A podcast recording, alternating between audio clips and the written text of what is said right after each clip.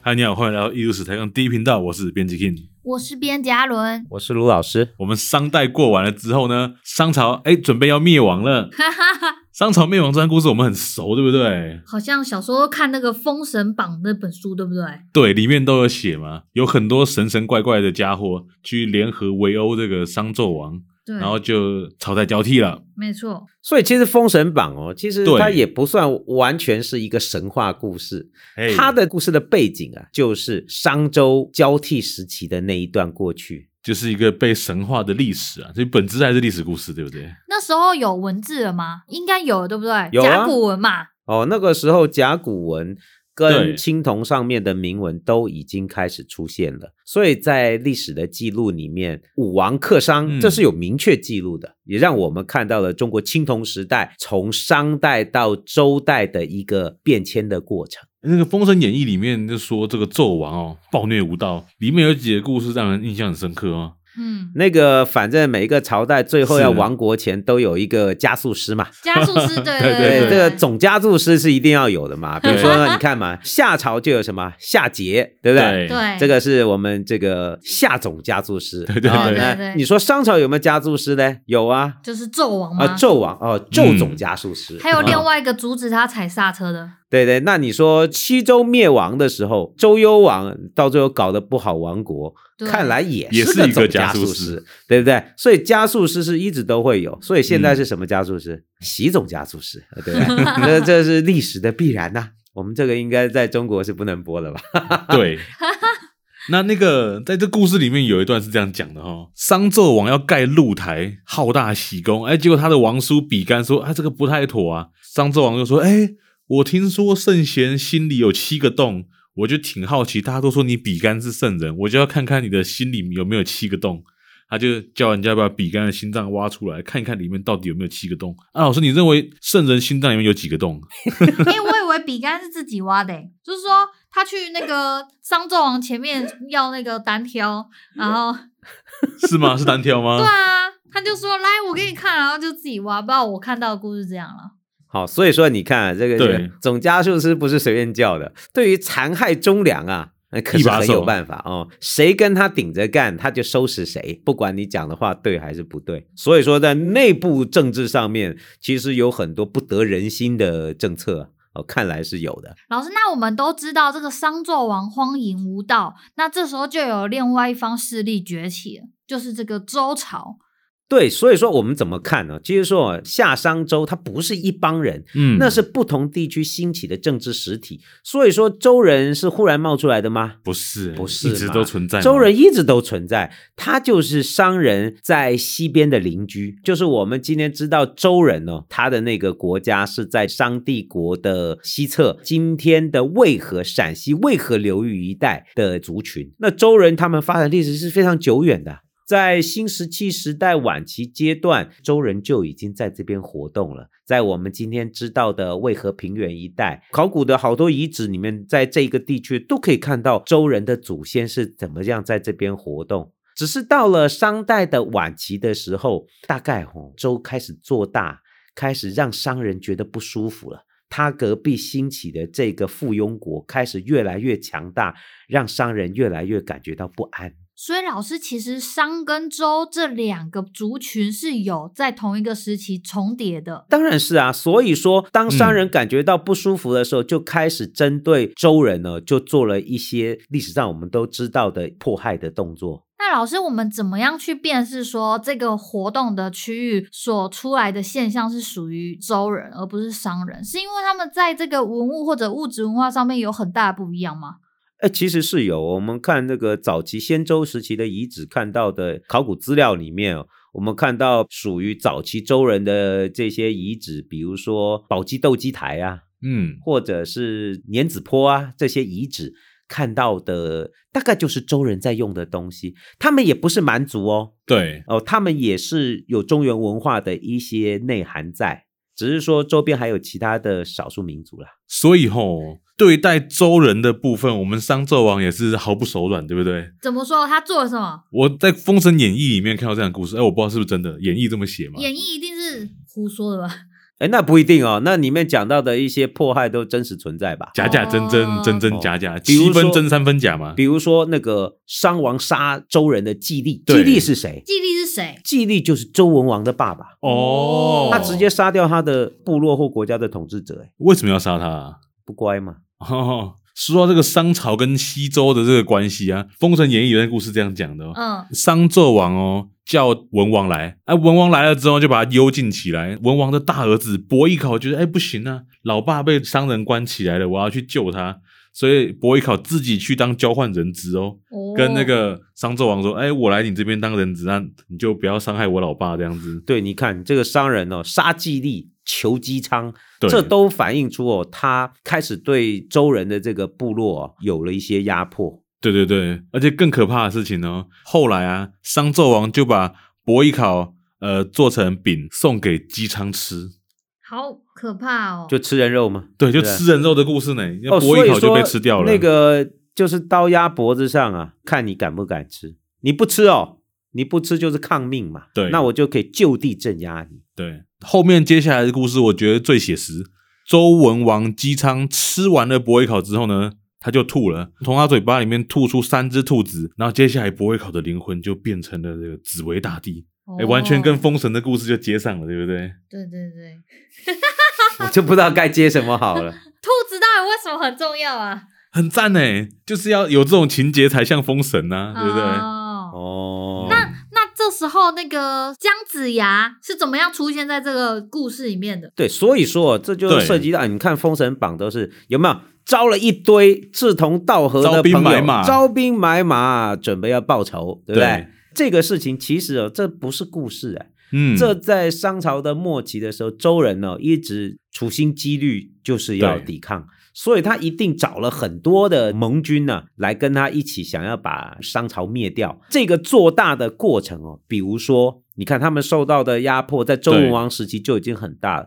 到了他接下来的继任者周武王，哦嗯，周武王的时候，军力迅速扩张啊，而且从史料上记录哦，在对周武王九年的时候哦，他们已经开始搞军事演习。啊，军事演习怎么哦搞军事演习啊？？周武王呢就把部队拉到黄河的渡口，然后召集盟军，看谁要来进行军事演习。哦，哦就是说谁能够跟我一起演习，哦就是准备要搞军事动作了。嗯嗯，什么盟军可对以对对跟我结盟？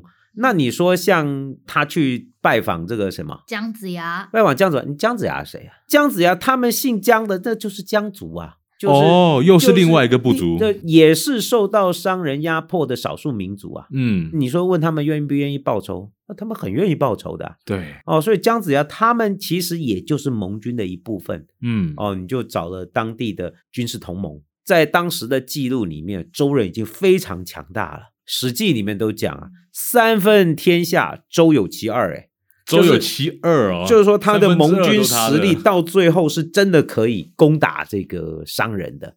对所以在这样子不断的军事扩张底下，就像《封神榜》讲的，不断的有能人异士，不断的对有盟军，让讨伐商人的这个集团呢阵容越来越壮大哦，对越来越壮大。最后就触发了这个牧野之战。对，好，你说这段历史是神话吗？不是神话，嗯，中国古代的明确的历史纪年，对，其实也就在这个时候被记录下来。哦，那个当时史料的记录哦是很清楚的哦，嗯是周武王十一年的时候的元月二十号，一月二十号发动了对商的战争，就是牧野之战。是为什么会这么明确被知道？啊哦，因为这个很明确的被写在周人的青铜器上。哦哦，很有纪念性，很有纪念价值，赶快写哦对，一写。所以说那个时间呢、那个周武王十一年正月甲子朝，在当时是有明确的讲法。那个年代哦，嗯，我们可以直接换算成西元哦，就是公元前一千零四十六年的一月二十号早上哇哦，哦，发动了牧野之战。那这些都被真实的记录在青铜器上面。对三千六百年前的事情，对，就被记录在青铜器，也让我们看到中国古史上面非常重要的一天。那记录了牧野之战开战日这件青铜器是什么啊？哎，这件青铜器后来真的有被找到，哎，而且是上个世纪一九七零年代，在陕西临潼对，就找到一个西周初年的青铜器。那个青铜器啊，它还有名字叫厉鬼，哦厉，不是鬼不是那个听起来很狗恐耳怖厉鬼哎不是不 是，它去那找个商人索命的， 对，不是不是，它那由个商人来索那命。个青铜器叫簋，就对是祭祀的时候存放食物的嗯青铜器叫簋。嗯嗯嗯记录这件事情的呢是这个官员，他叫利哦，叫利，哦就利益的叫利利啊，嗯利益的利。在这个鬼里面，就讲到武王征商，为甲子朝，遂敌应克昏，素有伤。哦，讲得很清楚哦，就是说，在对公元前一千零四十六年一月二十号的早上，嗯武王发动了对商的战争。早上出发，黄昏的时候就把商朝给打下来了。哇靠，哇哦，哎、真的很是快哎、所以说，那个作战其实是摧枯拉朽的。那个对你就可以想象哦，周朝的军队打上去的时候，嗯商人的军队就溃散了，对，哦，我就甚溃至散怀了。疑是直接投靠。对，直接就败了，对就投降嗯了。所以那个史书上说“一日而破纣之国”啊，嗯哦，这在当时可能是真的。这个时候，周武王所统对治下的联军已经非常的强大到把商朝的军队给打败，很快的就推翻了商人，进入到下一个时代。这个是在青铜器上很明确的写到的哦。真的，所以这故事不是瞎掰的。那不瞎掰的，我不瞎，这真的。所以说，《封神榜》啊，虽然是一个故事，对但是它里面很多记录，还有预言式的这种人和事嗯之间的对应关系，其实也反映了那么古老的时代的朝代的兴替的过程。嗯，好，那从现在开始，我们就要进入一个新的纪元了。西周初期呢，做了哪些跟商代不一样的可能政治啊，或社会上的变化或改革？哦，这个变化就非常大了。哦，变化而大了且西周的时间哦，其实是也持续了三百年的时间吧。哦也是哦很也厉是害的，很很长久的时间。而且我们说古代说的周啊，对其实又分成西周和东周。嗯，所以我们现在讲的应该是西周啦，是东周又是另外一段。东周是西周瓦解以后的周朝啊、瓦解都还存在了好长一段时间。但是我们讲的西周啊，它的那个时间呢、从周武王开始，也发展了很长的时间，总共传了十一世十二个王。从公元前一千零四十六年到公元前七百七十一年，延续了大概有两三百年的时间。周人的统治跟商人就很不一样喽。对、嗯哦怎么个不一样法呢？你说哈、商朝有很多的记录，我们大概只能透过甲骨文知道。对，但是甲骨文讲的很多事情都是一种占卜的商王要做的事情的记录，可是对于国家怎么管理呀、很多的细节，哎，我们都不知道，而且可能它的整个行政也不是像今天那么完备。对，可是到了西周以后，我们知道的就非常多了，因为有大量的古老的西周青铜器被找到。哦，而且这些青铜器哦，跟商代的青铜器很不一样的是，这些青铜器都不单单只是祭祀的器物，那它是拿来做什么的？啊它的上面有很多的铭文，所以它是做纪念的，它里面记了好多的国家重要的事情。字写的变多了哦，字写的变多。今天台北故宫博物院收藏的很多西周时期的青铜器，你仔细看，上面通通都是字啊。我知道毛公鼎，啊，你们看毛公鼎，那个毛公鼎哈、哦，你看外面就是一个顶笨笨的一大颗嘛，对不对？对你那个头伸到里面去看，嗯，里面密密麻麻都是字。它是不是目前就是最多文字的青铜器啊？还是最大？还呃我是不最大知？道是不是最大或最多，但是我知道的是，毛公鼎上面所记的文字有有将近五百个字，哎，哇哦， 500它个可以字塞这么多字在里面，所以以那个鼎的里面是密密麻麻的字啊。哦，所以说我们对西周的了解其实是比以前多很多的。嗯而而且哦，那个这些青铜器哦，很多是大量的被发现，对是怎么样被发现？是比如说像之前讲的，像祭祀坑啊，就像三星堆那样，还是说它是在墓葬里面被发现？哎，不是，他那个发现的状况有时候是很有趣的，它是那个叫窖藏，教教堂堂窖藏，教是酒挖窖个的地窖窖吗藏？进去这样子，对对对对对，就是那个窖藏哦，其实是刻意埋的，啊比如说有战争来了，嗯你这些青铜器都很重啊，拿不走对怎么办？招楼拿不走，糟了啊，没有办法，就刨个坑，把所有的青铜器都埋进去，然后呢，把它埋起来，希望等到以后战乱过去以后再回来把它挖出来。嗯，可是通常大概人就离散了，也不会再回来挖了。而且他们找得到地方也太扯了。后来就没有啊，一直到三千年以后才被找到，才被找到，真的是我把我的密宝都放在那里了，大家所以去所以这挖样吧就就真的找到，没有。人找得到人，所以这种窖藏的通常都是逃难，哦有灾战难的争时候，呢，赶快把这些拿不走的这些有价值的东西挖个坑埋了。我有点忘了西周跟东周中间是因为什么原因被分成两边，周幽王被杀，所以犬戎入侵，窖藏很可能就是在像这种西周跟东周交界的时候被埋进去，其实就是战乱了，不一定是这个周幽王被杀那个事情，这也要看他最后埋进去的那个时那间个点是什么嗯时间点。比如说过去哦，在上个世纪一九七零年代，有一次哦，就是像这种大规模的窖藏被找到。一九七六年的时候，在陕西扶风庄白这个地方，啊嗯嗯，就找到一个青铜窖藏，一挖里面一堆，不是一两件哦，将近大概一百件的青铜器被发现，这个发现就很惊人了、后来发现以后就看你这青铜器什么时代的，对经过研究以后啊，对，就发现是西周穆王时期的，就是大概在西周中期左右吧。嗯埋下去的一个窖藏，嗯，挖出来以后，考古学家和文字学家就仔细研究这些青铜器上的铭文，对，发现这个青铜器不是散的，它是一个家族的东西。文章的集合体啊，对这些文章都有关联。后来确认，这是西周中期的时候，有一个周朝的史官，嗯他姓韦，他们这个家族的韦氏家族的青铜器。嗯这青铜器还不是一个朝的哦，从周文王、周武王、成王、康王、昭王、穆王，总共六个朝代的嗯，周王的青铜器，他们家的嗯一起全部埋掉。所以说，你挖到这一批就不得了了。发了发了发了，你就可以看到他们家族从最古老的周文王时代，一直到周穆王的时代，他们家所保留的青铜器，还有青铜器上的记录，哎，这些文字就很惊人呢。总共找到一千两百多个字，就是这些哎青铜器上这的记录。感觉是不是像挖到一个图书馆呢？哎，就有这种感觉，就是我们对西周的了解就会增加很多很多新的认识，好厉害哦而且这些青铜器保存的都蛮好的哦，都蛮完整的，清干净以后都可以看到上面的记录。我我还记得我之前看过，就是扶风他出的这个窖藏的东西啊，那个青铜器上面其实还保留那个青铜原本的颜色，就是那个极金极金的那种颜色、欸。对，所以说你说青铜器，我们现在看到青铜器不是那个绿绿的，有没有？，对，就是你在故宫看的那个青铜器黑黑的，有没有嗯？这都是哦，生锈、铜锈，就是要不然就是铜锈，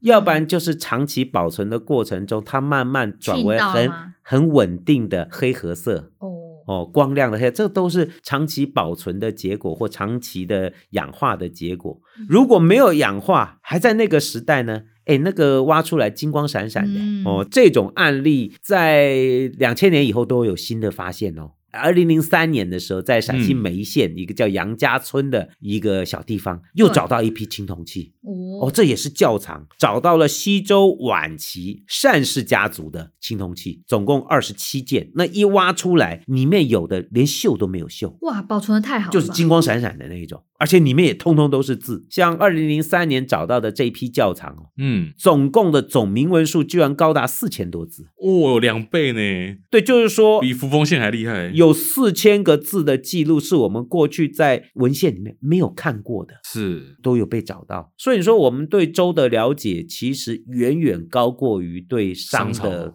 过去的理解，嗯因为大量的文字啊，透过青铜器被记录下来，这个是很重要的。老师在周朝成功的，就是把商朝给就是推翻了之后啊，他们这这整个统治的方式有什么不一样吗？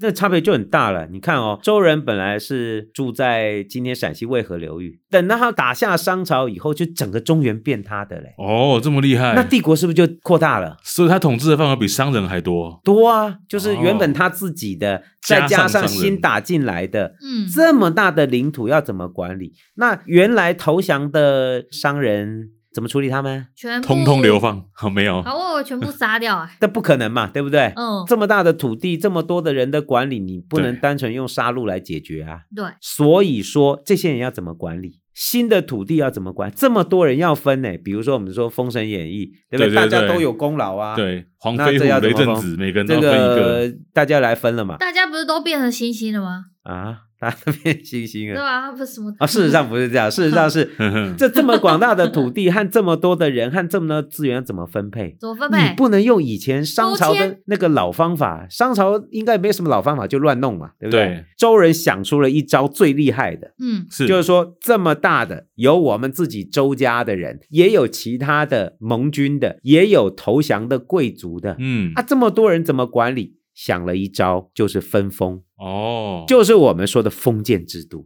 所以中国的封建时代这个时候正式启动了。对他想的这个确实是比较有效的方法，透过以周天子为中心，对，依照血缘的亲疏关系，嗯来确认每一个族群在地的或者是他们家族的势力要怎么去瓜分这么广大的资源，还有管理这么广大的土地，就是我们说的分封制度。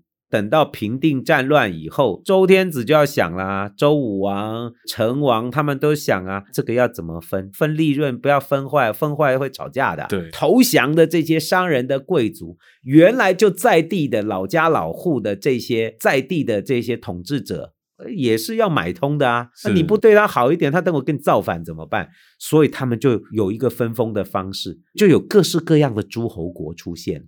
所以老师等于说，就是比如说周文王他有十八个小孩，所以等于说就是分了十八个同姓的诸侯地给他们这样子。基本上就是说，靠远近亲疏的关系，它会设计一个金字塔型的结构。嗯，最上面的就是什么？周天子，对不对？对，然后呢，再往下就是大的诸侯，然后诸侯在下面呢有卿大夫，就是嗯，再小一点的贵族；卿大夫再下面再小一点呢就是士族。那个金字塔大概资源分配到士啊对这个阶段就停了。就停了，就是不能再分，就是嗯越分越小了。再下面就掉到平民去了，哦，剩下就是庶民。剩下就是平民。那上面这些我们就是我们说的贵族这样就子是。贵族。哦，所以人家说贵族，贵族，什么叫贵族？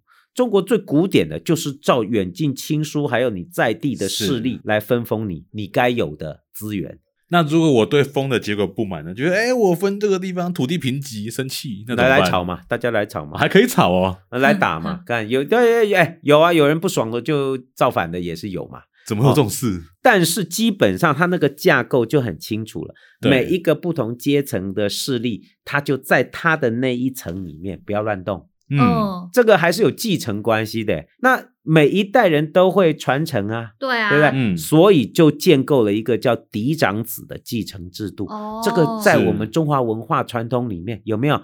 都是嫡长子继对，啊承。好像到现在很多观对不念对？也是这样。家里面就是大哥，爸爸死了以后就是大哥说了算，大哥继承了家里最多的资源，对大哥就是嫡长，就是嫡子嘛。对对，啊，大哥以下的呢就是庶庶子子你看这个在我们华人社会里面有没有都还保留了这对样的传统？所以他那个资源为了避免资源的一直呃分分散配的分散，怎么做？